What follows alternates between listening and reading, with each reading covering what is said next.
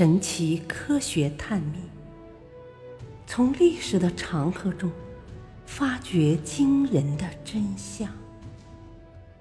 第三部：战争疑云。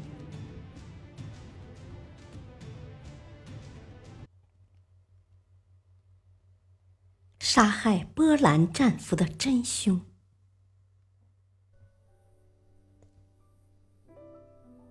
一九四一年六月二十二日，德军以闪电战突袭苏联，拉开了苏德战争的大幕。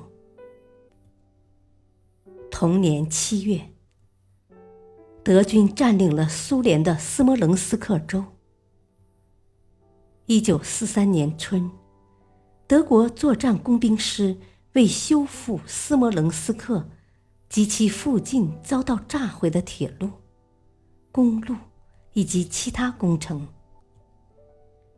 把强行招募来的欧洲劳工驱赶到卡廷森林里干活。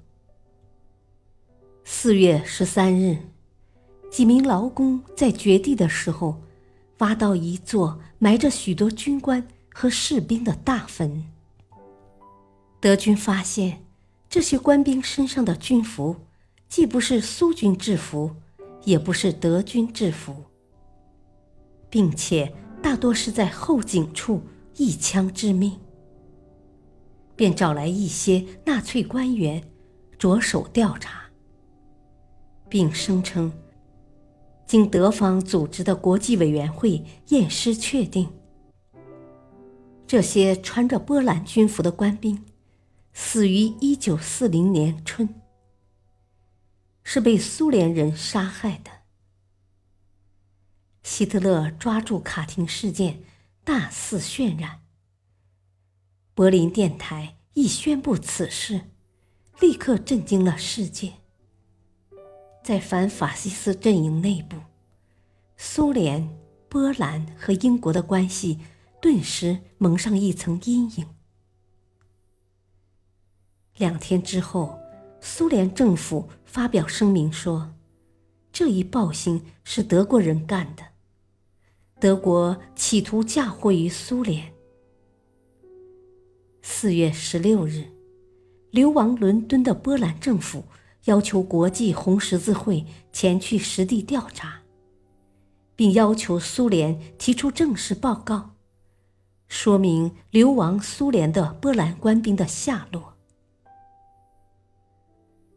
波兰政府声明指出：“我们对德国宣传机器的谎言已习以为常。我们也知道他张扬此事所隐藏的目的。然而，鉴于德国人大量而详尽地报道了在斯摩棱斯克附近发现数以万计的波兰官兵尸体，又断言。”这些官兵系苏联当局在一九四零年春杀害。我们认为有必要由权威的国际机构对这些万人种进行调查，并对所传的事件进行核实。对于波兰政府的声明，苏联十分气愤。四月二十一日。斯大林通知丘吉尔和罗斯福，他准备与波兰流亡政府绝交，因为这个政权听信法西斯的诽谤。丘吉尔和罗斯福告诫斯大林保持冷静，希望他维护盟国之间的团结，共同对敌。丘吉尔认为，即使波兰政府。愚蠢到听信德国的指控，但盟国之间没有时间争吵，必须尽快打败希特勒。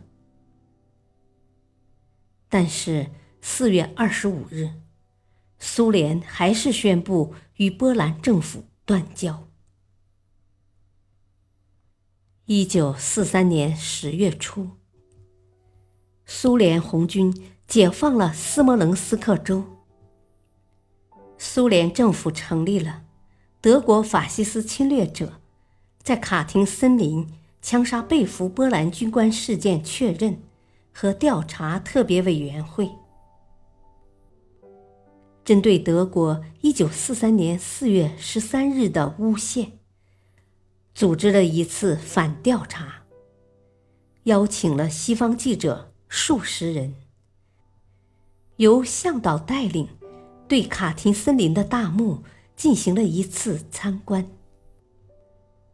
此举目的。是要外国报刊相信，在那里挖掘出来的波兰人尸体是德国人在一九四一年夏末秋初枪杀后掩埋的，并不像德国人先前控告的那样，是苏联人在一九四零年春天干的事。记者们被引领看了七座大墓。然后又看了苏联医生正在进行的许多尸体解剖。医生把一块块脑、肝脏等放在餐碟里展示，并大声说：“机体组织很新鲜。”意思是说这些是两年前的德国人所为，而不是三年前的苏联人所为。美驻苏大使。哈里曼的女儿，战时情报处的工作人员凯斯琳，是这个记者行列中的一员。他写道：“苏联人从波兰死者的口袋里掏出来的文件中，发现一份1941年夏的信件，这倒是个极好的证据。但是，也有许多不一致的地方。”例如，有些死者的口袋里有一九四零年三月和四月的报纸和信件，包括一份四月十一日的消息报。这点点滴滴的证据，正好与苏联论点相抵触。苏联还提供了五个证人，但西方记者被要求不得对证人提出问题。证人的许多证词听起来很流利，好像经过仔细排练过的。凯瑟琳最后指出，总的来说，尽管有些漏洞、证据混乱和自相矛盾，但苏联人的论点还是有说服力的。一九四五年。至一九四六年，在纽伦堡审判德国战犯时，争论再起。只因双方都拿不出强有力的证据，此案成为二战以来悬而未决的谜。二战后，西方有关著述较普遍地认为，此事是苏联人干的。苏联则坚决否认。历史真相究竟如何呢？我们不得而知。